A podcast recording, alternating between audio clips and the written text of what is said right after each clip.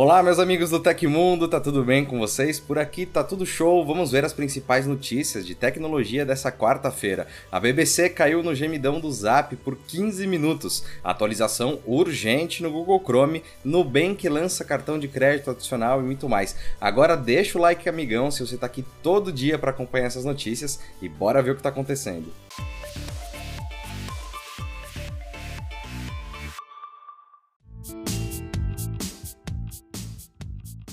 A Samsung deve revelar oficialmente a linha Galaxy S23 de celulares somente em 1 de fevereiro, durante o evento Unpacked, mas a suposta ficha técnica de todos os três modelos já foi revelada. Caso as informações estejam corretas, uma série de rumores poderá ser confirmada durante a apresentação. As informações sobre os modelos Galaxy S23 e S23 Plus foram veiculadas pelo portal InFuture, enquanto as especificações completas do S23 Ultra partiram do informante informante Bill Bill Kun no Twitter. De acordo com as informações, todos os modelos do S23 usarão o chipset Qualcomm Snapdragon 8 geração 2. Os celulares também deverão chegar ao mercado com Android 13 e a One UI 5.1, interface proprietária da Samsung. No caso do Galaxy S23 e S23 Plus, uma mudança estética deverá ser confirmada. Nos aparelhos, a Samsung poderá remover a protuberância nas câmeras traseiras e trazer três sensores posicionados individualmente, além do flash LED. O visual minimalista, ainda com laterais em alumínio,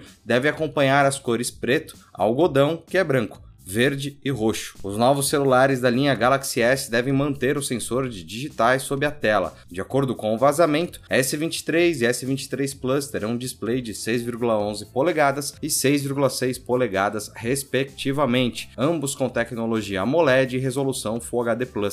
A taxa de atualização dos aparelhos deverá variar entre 48 e 120 Hz, dependendo do uso. Além disso, eles devem contar com as tecnologias como HDR10 Plus e vidro Gorilla Glass Victus 2. Os dois celulares contam com 8 GB de RAM, mas podem existir diferenças na capacidade de armazenamento. Enquanto o S23 deve oferecer opções com 128 e 256 GB, o S23 Plus deve oferecer 256 ou 512 GB. Não há slot para cartão microSD em nenhum modelo da nova linha, segundo o vazamento. Os novos Galaxy S23 e S23 Plus e o S23 Ultra serão apresentados em 1 de fevereiro pela Samsung o evento Unpacked terá transmissão na internet a partir das 14 horas e 45 minutos nos canais oficiais da marca no Brasil. As informações até então não foram confirmadas pela empresa e devem ser tratadas como rumor.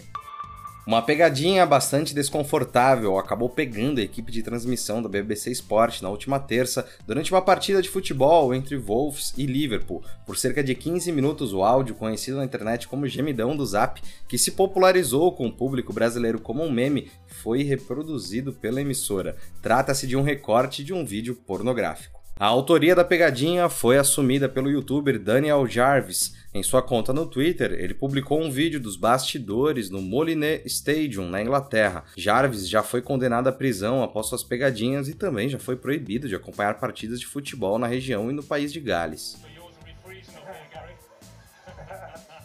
O terrível gemidão do Zap é um recorte de um vídeo pornográfico que se popularizou como um meme entre usuários brasileiros, principalmente difundido por redes sociais e mensageiros como o próprio WhatsApp, de onde parte o nome. Ele é um recorte de um vídeo pornográfico com um gemido que começou a ser difundido por volta de 2010. Na última sexta-feira, uma menina de 12 anos foi encontrada morta em sua casa na Argentina e aparentemente a culpa é dos desafios desequilibrados que permeiam o TikTok.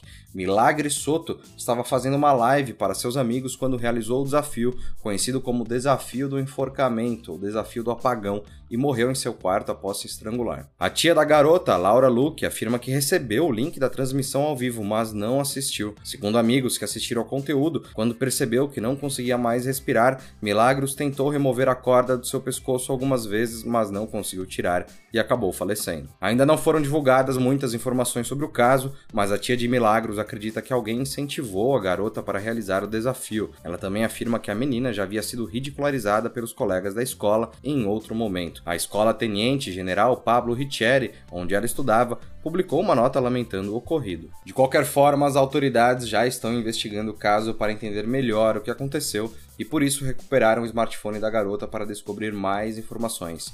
Contudo, infelizmente, Milagros não foi a única que faleceu por conta do desafio. Em 2021, uma menina de 10 anos morreu de asfixia em Palermo, na Itália. Então fica o aviso aos pais que estão assistindo a gente. O TikTok e as outras redes sociais não são ambientes saudáveis para crianças. O julgamento sobre um tweet de Elon Musk em 2018 alegando que a Tesla se tornaria uma empresa de capital privada foi iniciado na terça. A mensagem na rede social informava que a montadora seria adquirida por 72 bilhões de dólares, fato que não ocorreu. Os acionistas acusam o executivo de ter manipulado o preço das ações ao afirmar que haveria um financiamento garantido para tornar a companhia privada. Porém, vários investidores perderam bilhões de dólares após o valor dos papéis despencar. Anteriormente, Musk argumentou que acreditava ter obtido o financiamento do fundo de investimento da Arábia Saudita. Contudo, como as negociações não avançaram, o bilionário não poderia ser acusado de fraude de valores mobiliários. Desde então, a mensagem no Twitter se tornou um grande exemplo no Vale do Silício do poder absoluto das redes sociais, bem como os executivos devem tomar cuidado ao compartilhar informações antes de concluir determinados acordos. Segundo a BBC, se o júri de São Francisco decidir a favor dos acionistas, Musk poderá ser condenado a pagar bilhões de dólares em indenizações. Essa não seria a primeira primeira vez que o bilionário teria que arcar com os danos dos desdobramentos do mesmo tweet. O Tecmundo tem um canal de cortes que vai agilizar o seu dia e eu quero todo mundo daqui indo para lá para conhecer. A gente transmite a cada 15 dias o nosso podcast Tech Inverso e para quem não tem tempo de assistir ao nosso programa completo, o nosso canal de cortes vai te entregar pílulas interessantes das nossas conversas. Vai lá se inscrever no nosso canal para não perder nada, ele está linkado aqui embaixo e eu te espero lá. Uma vulnerabilidade no Google Chrome colocou em risco os dados de mais de 2,5 bilhões de usuários do navegador em todo o mundo.